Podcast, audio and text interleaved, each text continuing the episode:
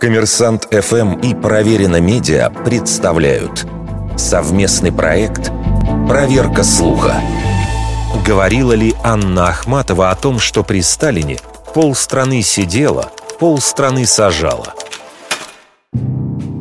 Слова о том, что в эпоху ГУЛАГа советские граждане в равной пропорции принадлежали к одной из двух категорий, давно стали крылатыми. Ахматовой эту цитату в различных вариациях приписывали многие авторы. Самое известное упоминание в книге «Чернобыльская молитва» будущего нобелевского лауреата Светланы Алексеевич. В воспоминаниях дочери Корнея Чуковского Лидии, которая дружила с Ахматовой с конца 30-х годов, есть такой эпизод. Весной 1956 года, спустя несколько дней после доклада Хрущева с разоблачением культа личности Сталина, писатель Александр Фадеев отправил в главную военную прокуратуру ходатайство о пересмотре дела сына Ахматовой Льва Гумилева.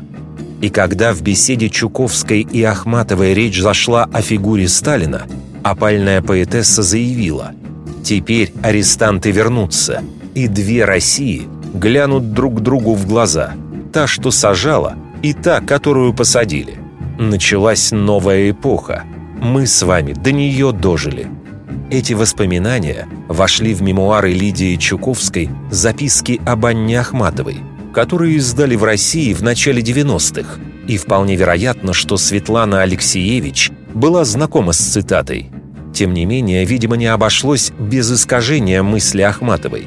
Совсем не факт, что она имела в виду, что все люди в СССР буквально делились на две противоположные категории – с равным успехом поэтесса имела в виду конкретных людей, участников репрессий и тех, кто от них пострадал. Вердикт. Это полуправда.